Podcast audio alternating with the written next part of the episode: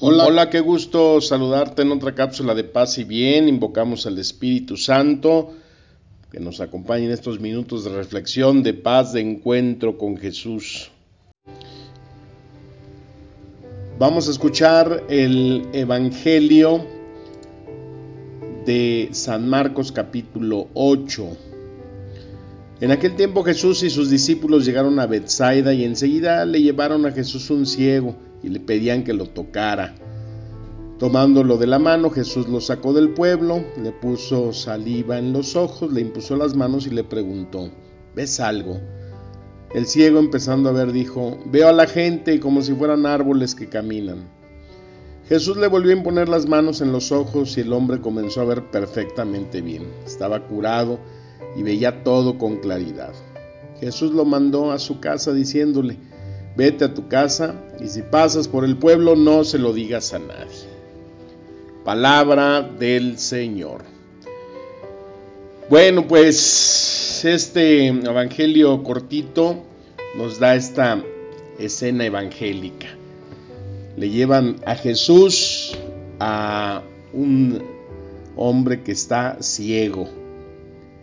Como hemos visto en otros episodios, no sabemos quién es, qué edad tendría, si nació ciego, si se quedó ciego, en fin.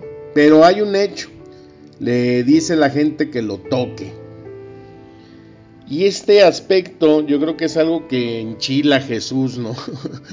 Porque la gente le dice qué hacer, ¿no? Tócalo, a ver, eh, que toque tu manto, tócale los ojos, ponle las manos actitudes que a veces nosotros podemos tener y que le queremos decir a Dios cómo hacer las cosas, cómo ser Dios.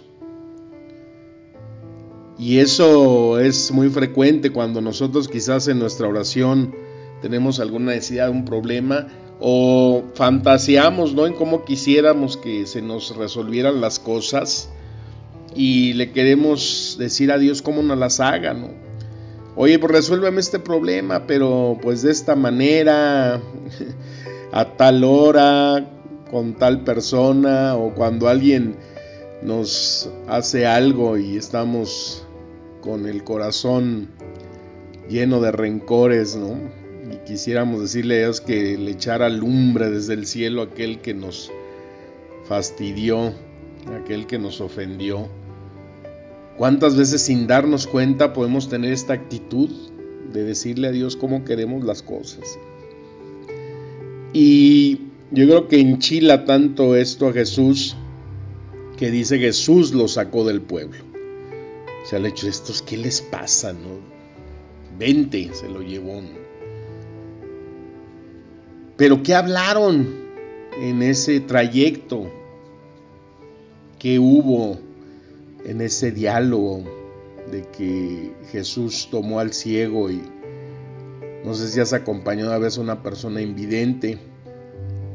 Yo hace tiempo iba caminando y venía un muchacho invidente y preguntando que en qué calle iba. Ya le dije y lo ayudé a, a atravesar la calle.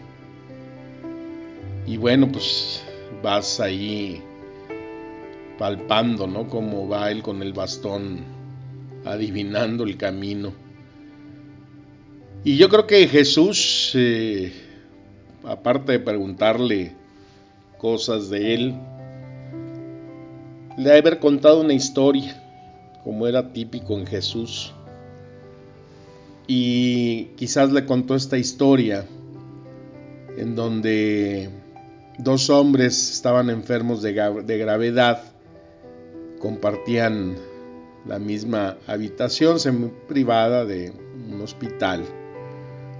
Uno de ellos permanecía sentado alrededor de una hora durante la tarde para drenar el líquido de sus pulmones y su cama estaba al lado de la ventana de la habitación. El otro debería permanecer acostado de espalda todo el tiempo. Y ahí los dos conversaban incesantemente todo el día. Hablaban de sus esposas, de sus familiares, de sus hogares, de sus empleos, de sus experiencias en la vida.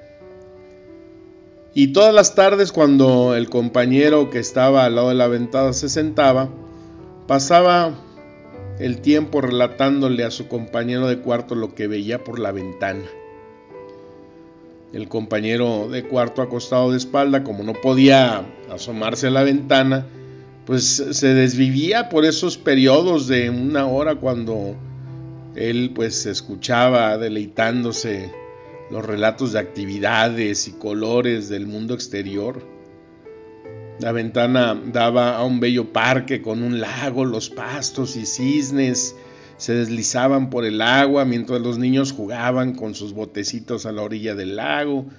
Los enamorados se paseaban de la mano entre las flores que había por el jardín multicolor. Había árboles majestuosos en la distancia y una bella vista de la ciudad. Era lo que narraba este hombre que estaba en la ventana y que su compañero, aunque no estaba ciego, pues no podía ver porque estaba de espaldas. Y así a medida que el Señor cerca de la ventana describía todo esto con detalles muy exquisitos y relajados, su compañero cerraba los ojos y se imaginaba ese pintoresco cuadro. Una tarde escribía un desfile que pasaba por el hospital y aunque no pudo escuchar la banda, lo pudo ver a través de su propia imaginación mientras su compañero lo describía. Pasaron días y semanas y una mañana la enfermera al entrar para el aseo matutino se encontró con el cuerpo sin vida del señor que estaba cerca de la ventana, quien había fallecido tranquilamente durante su sueño. Con mucha tristeza avisó para que trasladaran el cuerpo. El otro señor, con gran pena, pidió que lo pasaran a esa cama cerca de la ventana. A la enfermera le agradó hacer el cambio y luego de asegurarse que estuviera cómodo lo dejó solo. El señor con mucho esfuerzo y dolor se apoyó de un codo para poder mirar al mundo exterior por primera vez. Pero al asomarse, lo único que vio fue tremenda pared de un edificio. Confundido y entristecido, le preguntó a la enfermera qué sería lo que animó a su difunto compañero a poder describir tantas cosas maravillosas fuera de la ventana. La enfermera respondió que quizá solamente deseaba animarlo usted, señor. Existe una inmensa alegría en poder alegrar a otro a pesar de nuestra propia situación la aflicción compartida disminuye la tristeza, pero cuando la alegría es compartida, entonces siempre se duplica. Y por eso, si queremos sentirnos prósperos, basta recordar aquello que poseemos y que no se puede comprar con dinero, aquello que brota del corazón. Híjole, pues yo imagino que algo así iba platicando Jesús con este ciego, ¿no? Animándolo. Y llega el momento en que pues ya encuentran un punto donde Jesús permanece con él. Y ahí lo primero que hace Jesús es que le pone saliva en sus ojos y le impone las manos y le dice, ¿ves algo? Y quizás esa pregunta también es para nosotros, ¿ves algo? ¿Qué ves en tu vida? A veces estamos tan ciegos, tan absortos, que no vemos lo que traemos atravesado. A veces eh, espiritualmente estamos con la vista nublada cuando se empieza a curar este hombre. Es impresionante a veces cuando llega gente al confesionario y dice, tengo 10 años sin confesarme. Bueno, pues cuáles son tus pecados y uno espera que salga un largo pergamino de pecados y cuando dicen, no, pues es que la verdad es que siento que no tengo pecados. ¿Cómo que sientes que no tienes pecados? No manches, o sea, no estás viendo. En 10 años, San Juan dice que el más justo peca siete veces al día.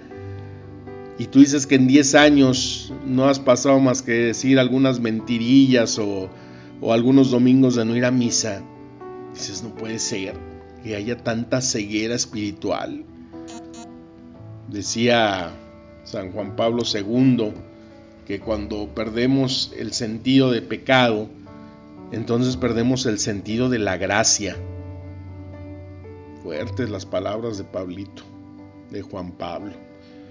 Si pierdes el sentido del pecado, entonces pues la gracia no significa nada para ti.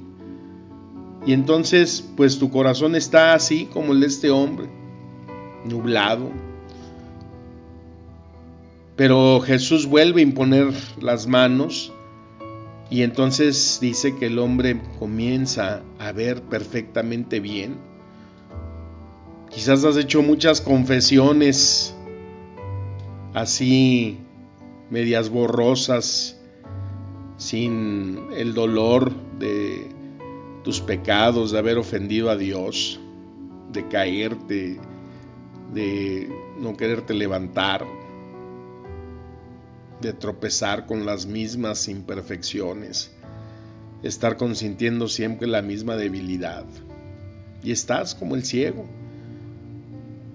estás como en una oscura noche y llena de neblina en tu corazón que no te deja ver. Y por eso necesitamos hacer bien ese lavado espiritual del alma, de tal manera que cuando vuelvas a ponerte en esa reconciliación con Dios, puedas abrir plenamente tu corazón, dejarlo ver perfectamente, tal cual, con toda su claridad, y entonces experimentes cómo esas manos de Jesús te tocan, esas manos de Jesús te sanan, esas manos de Jesús te liberan.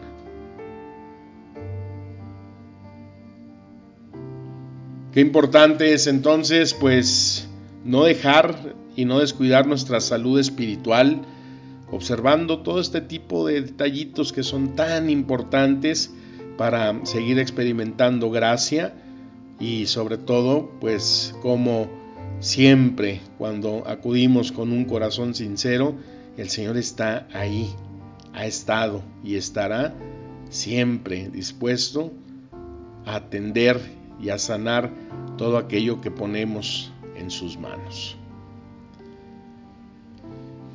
Oye, pues te deseo que tengas un excelente día,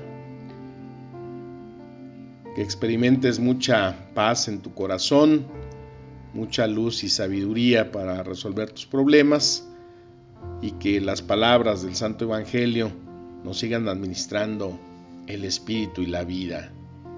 Amén.